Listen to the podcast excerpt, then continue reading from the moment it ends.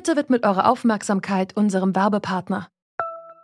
Die Suche nach geeigneten Mitarbeitenden kann viel Zeit in Anspruch nehmen, muss sie aber nicht unbedingt, denn man kann sich helfen lassen. Zum Beispiel mit den Premium-Stellenanzeigen von Indeed, denn damit wird eure Stellenanzeige in der Suche sichtbarer und Bewerberinnen und Bewerber werden schneller auf euch aufmerksam. Indeed schenkt euch jetzt 75 Euro Startguthaben für eure Premium-Stellenanzeigen. Klickt dazu auf den Link in den Show Notes. Es gelten die AGB. Now tens of millions of unsolicited ballots without any verification measures whatsoever. Well, we're interrupting this because what the President of the United States is saying, in large part, is absolutely untrue. He began, and, and, and we're not going to allow it to keep going. Das passiert nicht oft. Ein Moderator, in diesem Fall des US-amerikanischen Senders CNBC, unterbricht die Schalte zur Trump-Pressekonferenz, um zu verhindern, dass falsche Informationen verbreitet werden. Die US-Wahl, die wird gerade hässlich. Und zwar, weil Donald Trump nicht würdevoll mit der Niederlage umgeht, die sich gerade abzeichnet, sondern stattdessen wilde Lügen verbreitet. Wie sollen da Journalistinnen und Journalisten reagieren? Trump abschalten, so wie man das bei CNBC gemacht hat, oder die Rede mit all ihren Unwahrheiten trotzdem ausstrahlen? Das ist unser Thema heute. Es ist Freitag, der 6. November 2020 und ich bin Lara-Lena Götte. Hi.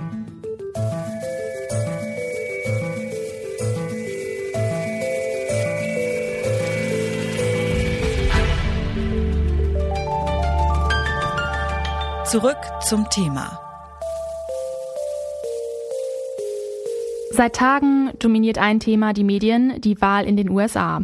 Während in einigen Bundesstaaten noch Stimmzettel ausgezählt werden, tritt Donald Trump mit Falschinformationen vor die Presse. Er behauptet unter anderem, dass die Stimmen, die jetzt noch ausgezählt werden, illegal seien. Wie sollen die Medien damit umgehen? Darüber habe ich mit Carsten Reinemann gesprochen. Er leitet das Institut für Kommunikations- und Medienforschung an der Ludwig-Maximilian-Universität in München und beschäftigt sich besonders mit politischer Kommunikation. Ja, zunächst mal ist es, glaube ich, wichtig, dass man sich klar macht, dass das natürlich ein Dilemma ist. Ähm, ich habe äh, einen Präsidenten, der von sich aus einen hohen Nachrichtenwert hat. Und wenn so jemand äh, bewusst äh, Fehlinformationen ähm, wirklich vom Podium des Weißen Hauses aus von sich gibt, dann ähm, bin ich in einer schwierigen Lage als Journalismus. Und ich glaube, dass es bis zu einem gewissen Punkt legitim ist, wenn man sagt, ich muss darüber berichten. Ich ordne das dann entsprechend ein. Ich sage, dass das, was dort gerade gesagt wird, ähm, falsch ist. Und irgendwann bin ich dann aber vielleicht auch an einem Punkt, wo ich sagen muss, äh, ich gebe das gar nicht mehr im Original wieder, nicht mehr live wieder, äh, sondern ich gebe sozusagen das nur noch ähm, indirekt wieder und kommentiere das und ordne das entsprechend ein. Sie haben jetzt von diesem bestimmten Punkt gesprochen. Wann kommt dieser Punkt? Weil die Medien, die US-Medien, die haben ja schon viel über Donald Trump äh, berichtet und da waren auch nicht immer korrekte Sachen dabei. Jetzt scheint dieser Punkt erreicht zu sein, wo die Medien wirklich sagen, nee, jetzt brechen wir hier ab. Das hat ja zum Beispiel CNBC gebracht, jetzt äh, vor ein paar Stunden, dass sie die Pressekonferenz dann wirklich auch unterbrochen haben und nicht mehr gesendet haben. Also wann ist Ihrer Meinung nach wirklich dieser Punkt erreicht? Ich glaube, jetzt ist es, ähm, jetzt ist dieser Punkt auch erreicht, weil wir jetzt in einer ganz kritischen Situation sind. Äh, wenn jetzt in dieser Situation mit einer hohen Unsicherheit äh, der Präsident sich hinstellt und die entsprechenden Äußerungen tätigt, muss man ja tatsächlich die Befürchtung haben, dass das nicht folgenlos bleibt, dass das unter Umständen zu äh, Protesten, unter Umständen zu Gewalt, zu einer grundsätzlichen Beschädigung dieses Wahlprozesses kommt. Und ähm, ich finde es deswegen auch legitim, dass man an dieser Stelle jetzt sagt, die Situation ist so brenzlig, dass man dann diesen Schritt tut. Man könnte ja jetzt aber auch umgekehrt argumentieren, ich bin äh, eine kritische Person, ich äh, bin irgendwie fähig, das Ganze einzuordnen. Ich möchte jetzt bitte diese ganze Pressekonferenz sehen, um mir selber ein Bild machen zu können und ich möchte nicht, dass Journalistinnen und Journalistinnen sich dieses Bild machen und dann entscheiden, so, das können wir der Öffentlichkeit jetzt nicht mehr zumuten. Was würden Sie dazu sagen? Ja, das ist durchaus ein Argument, äh, kann man aber natürlich entgegenhalten. Wenn ich das machen will, habe ich nach wie vor die Möglichkeit, über die, ähm, die Internetkanäle Kanäle, die Online-Kanäle des Weißen Hauses beispielsweise auf diese Pressekonferenzen zuzugreifen. Es gibt immer noch Medien, die das, äh, die das natürlich weiterhin übertragen. Es ist dann an der Stelle wirklich ein Statement von äh, Journalismus, der an dieser Stelle sich in der Verantwortung sieht, tatsächlich die fundamentalen Institutionen und die äh, fundamentalen Werte äh, der Demokratie zu verteidigen. Und es ist eigentlich eine Situation, wie wir sie uns ja eigentlich gar nicht vorstellen wollten, dass tatsächlich ähm, in so einer etablierten Demokratie Journalismus wieder wirklich sich in der, in der Notwendigkeit sieht, diese wirklich zu verteidigen. Und äh, das ist eine Ausnahmesituation, in der das meiner Ansicht nach eben auch durchaus gerechtfertigt sein kann. Die Stimmzettel sind noch nicht alle ausgezählt. Journalisten und Journalistinnen berichten ununterbrochen über neue Entwicklungen und müssen dabei mit neuen falschen Behauptungen umgehen. Die Journalistin Dagmar Hovestedt hat selbst als US-Korrespondentin gearbeitet, zuletzt bei den Midterm-Elections im Jahr 2018. Ich habe sie gefragt, wie sie mit dem Dilemma umgeht, berichten zu wollen, aber ohne Lügen zu verbreiten. Also wir haben das ja, äh, wenn man das als deutscher Korrespondent, deutsche Korrespondentin macht, ist das aus der Perspektive eines Beobachters. Also nimmt man das erstmal alles nur wahr, was dort ist und versucht das zu vermitteln. Man kann sagen, was auf Facebook, Twitter von interessierten Kreisen ähm, an Wahrheiten, Halbwahrheiten, auch gezielter Desinformation verbreitet wird, das gilt es aufzudecken und zu benennen.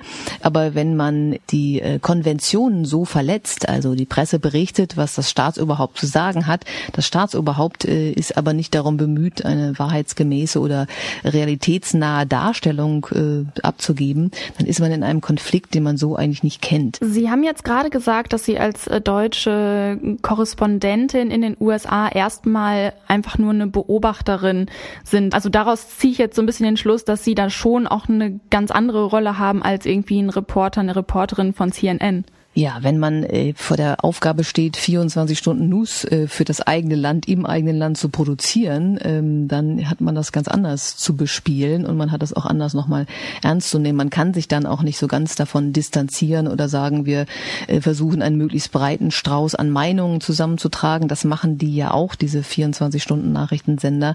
Aber wenn äh, das Staatsüberhaupt der Präsident in einer entscheidenden Phase äh, etwas zu verkünden hat, dann ist das eine Nachricht, da muss man zuhören, man muss ja wissen, was er sagt. Wenn der dann aber, wie das gestern Abend geschehen ist, eine so realitätsferne Darstellung von einer merkwürdigen Verschwörung, äh, in der, die er selber nicht mal belegen oder benennen kann und äh, ähm, darstellt, dann äh, finde ich das sogar einzigartig, aber auch nachvollziehbar, dass dann diese Nachrichtensender selber sich zurückziehen aus der Berichterstattung, weil so offenkundig ist, dass hier ja mit der Realität nicht wahrheitsgemäß umgegangen wird. Das ist dann ja auch einfach eine größere Verantwortung und klingt jetzt so ein bisschen so, als ob man da als Journalist oder als Journalistin so die Aufgabe hätte, so die Bürgerinnen und Bürger auch so ein bisschen so zu schützen vor den Fake News.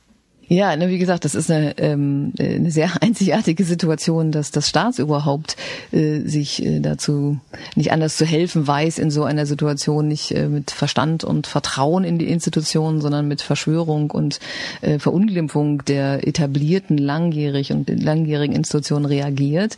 Was macht man da als Journalist?